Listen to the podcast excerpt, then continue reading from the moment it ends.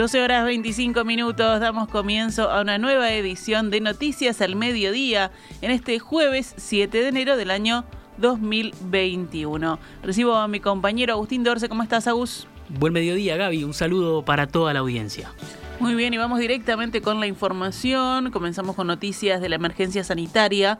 Esta mañana, en la entrevista central de En Perspectiva, el ministro de Salud Pública, Daniel Salinas, dijo que Uruguay accederá a 755.000 vacunas a través del fondo COVAX para el primer trimestre de este año, si bien no precisó fechas exactas. Nosotros recibimos, este, va a ser eh, pautada, va a ser eh, en primer trimestre y se inicia y después eh, continúa en el segundo trimestre pero ya está pautado, es decir, antes pensaban que era segundo trimestre, ahora ya es al firme que comienza en el primer trimestre. A su vez, el ministro dijo que el gobierno fue proactivo en las negociaciones para acceder a vacunas y que se trabaja por un camino de seguridad. Lo que le puedo decir sí es que nunca se descartaron opciones, que siempre se fue proactivo y que cuando hubieron más resultados de fase 3 o aprobación de agencias, que los propios grupos asesores decían que las aprobaciones de determinadas agencias potentes, como puede ser directamente la OMS, ¿no? Que ahora el 2 de enero aprobó una vacuna específica, pero la FDA y la EMA, es decir, lo que es norteamericano y eurocéntrico, ¿sí?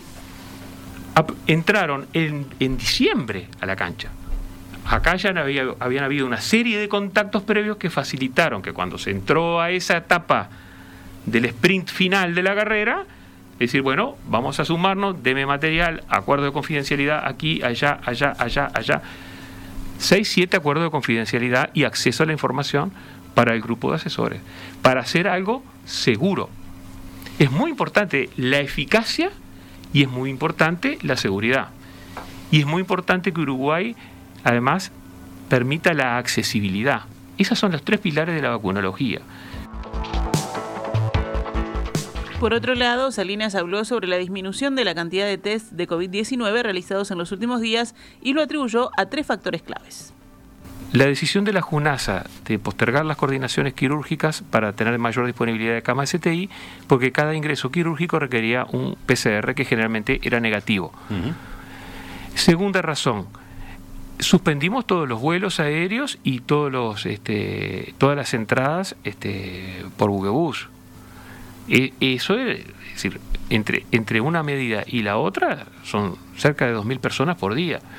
Muy posiblemente... En, vuelos todavía sigue entrando gente con, las excepciones que se autorizaron. Con las excepciones, pero digo, pero estamos hablando de un entorno de 2.000, 2.500 personas que se dejaron de hacer el test a los 7 días, ¿verdad? De gente que venía con un PCR negativo y que a los siete días la enorme mayoría eran negativos, porque además había guardado cuarentena. Y además de eso se suma otro factor, eh, no estamos en otoño-invierno, eso, eso implica que no haya circulación de otros virus como el virus incitial respiratorio, el virus influenza, los adenovirus, son todos cuadros que simulan eh, cuadros de dolor de garganta, de tos, de resfrío, tipo, tipo gripal, y todos esos no están en esta época.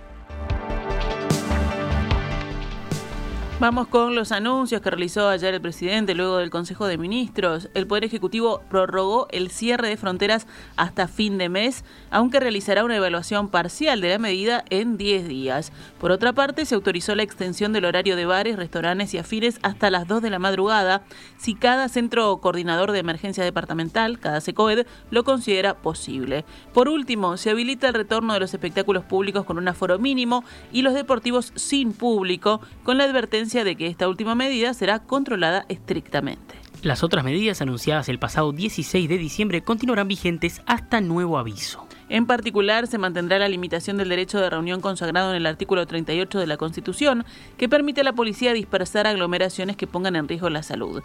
Por otra parte, si bien se constató que ha bajado el incumplimiento de las medidas sanitarias en los lugares de trabajo, se intensificará los controles de esta materia, pudiendo llegarse a la clausura de establecimientos. El presidente Luis Lacalle Pou comunicó estas decisiones anoche en conferencia de prensa luego de una reunión del Consejo de Ministros donde se evaluó la evolución de la pandemia.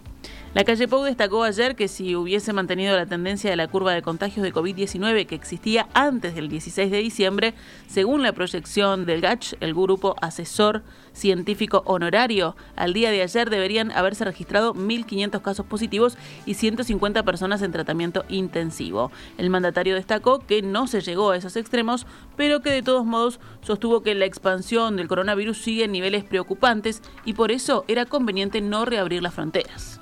Presentación comentó que la baja cantidad de test diarios en los últimos días se debe a que hay menos demanda por hisopados. La positividad no es el tema.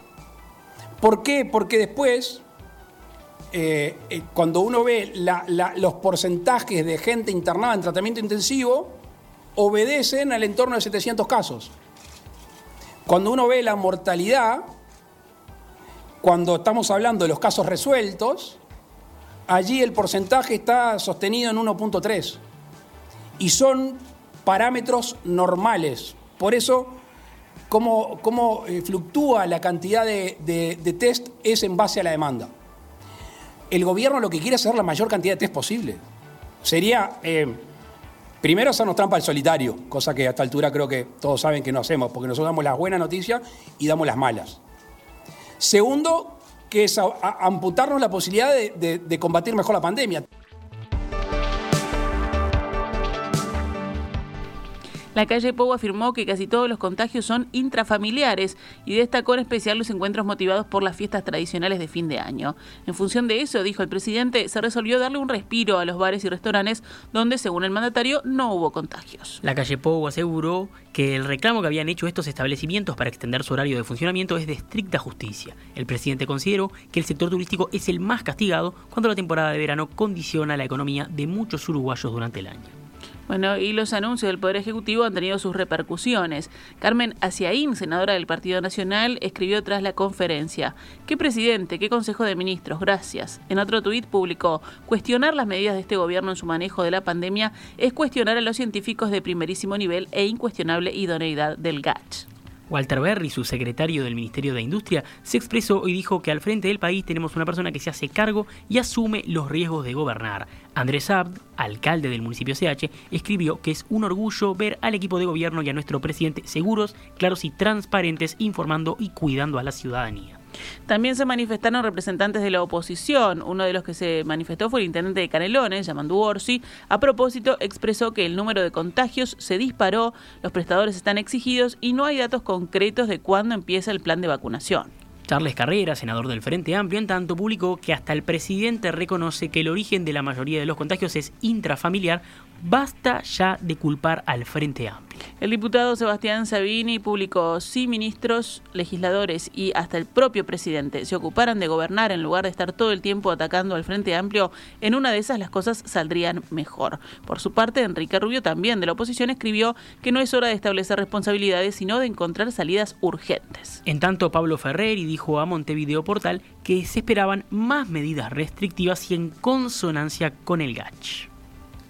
En lo que tiene que ver con la extensión horaria en bares y restaurantes, en Rocha el intendente Alejo Umpierres propuso que el horario de los mismos se extienda solamente hasta la una de la mañana, no a las dos. Así se lo comunicó el alcalde de La Paloma, Alcides Perdomo, que lo llamó para consultarle al respecto, según dijo el propio Perdomo, a Rocha al día. El director departamental de salud, Diego Pintado, confirmó al mismo medio que se resolvió una reunión del SECOED que la extensión efectivamente sea solo de una hora.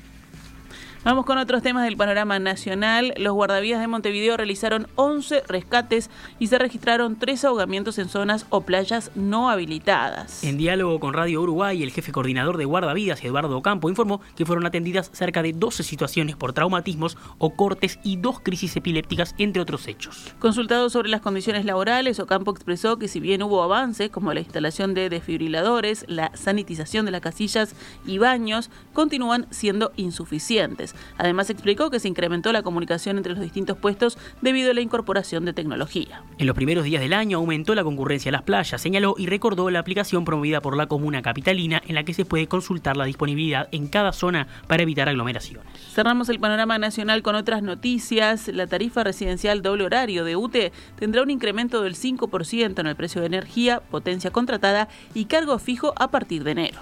La empresa informó además que se disminuirá un 54% la cantidad de horas que se facturan a precio de punta, la que pasarán al precio reducido, lo que representa una rebaja neta del 7% dependiendo del consumo de cada cliente. UTE promueve que los clientes residenciales se incorporen al plan inteligente y que si después de un año no le resulta más económico, le devuelve la diferencia que pagó de más. Repasamos a cuánto cotiza el dólar a esta hora en pizarra del Banco República. 41 pesos con 40 para la compra y 43 pesos con 60 para la venta.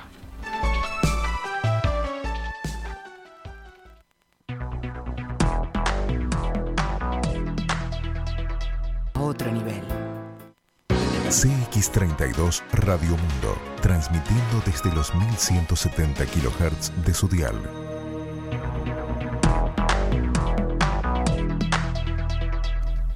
12 horas 38 minutos, pasamos al panorama internacional.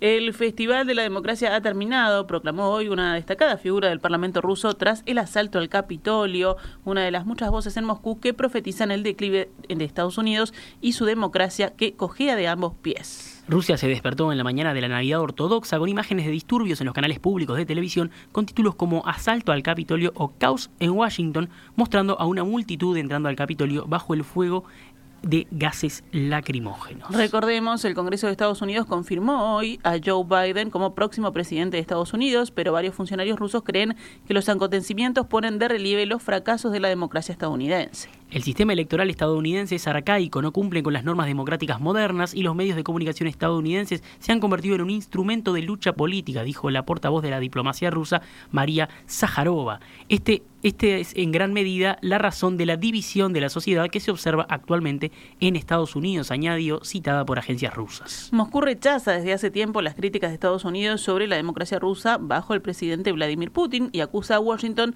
de hipocresía y condescendencia. Retomando elementos retóricos usados contra Rusia, varios responsables dijeron que Estados Unidos ha perdido toda legitimidad para dar lecciones de democracia a otros países. Nos vamos a Japón, donde el primer ministro Yoshihide Suga declaró hoy un nuevo estado de emergencia por un mes en Tokio y su periferia debido a la pandemia, en un momento en el que el archipiélago y en particular su capital registran récords de contaminación. A seis meses de la prevista apertura de los Juegos Olímpicos de Tokio 2020, postergados el año pasado debido a la pandemia, este estado de emergencia puede desalentar aún más a una población nipona que ya es mayoritariamente favorable a una nueva postergación o anulación del evento. Declaramos el estado de emergencia ya que se teme que la rápida expansión del nuevo coronavirus en todo el país tenga un importante impacto en la vida de sus habitantes y en la economía, declaró Suga durante una reunión con expertos. El primer estado de emergencia en Japón el año pasado se había aplicado también a Tokio y alrededores antes de ser ampliado a todo el país. El estado de emergencia que afecta a la capital y a tres regiones adyacentes comenzará el viernes y durará un mes.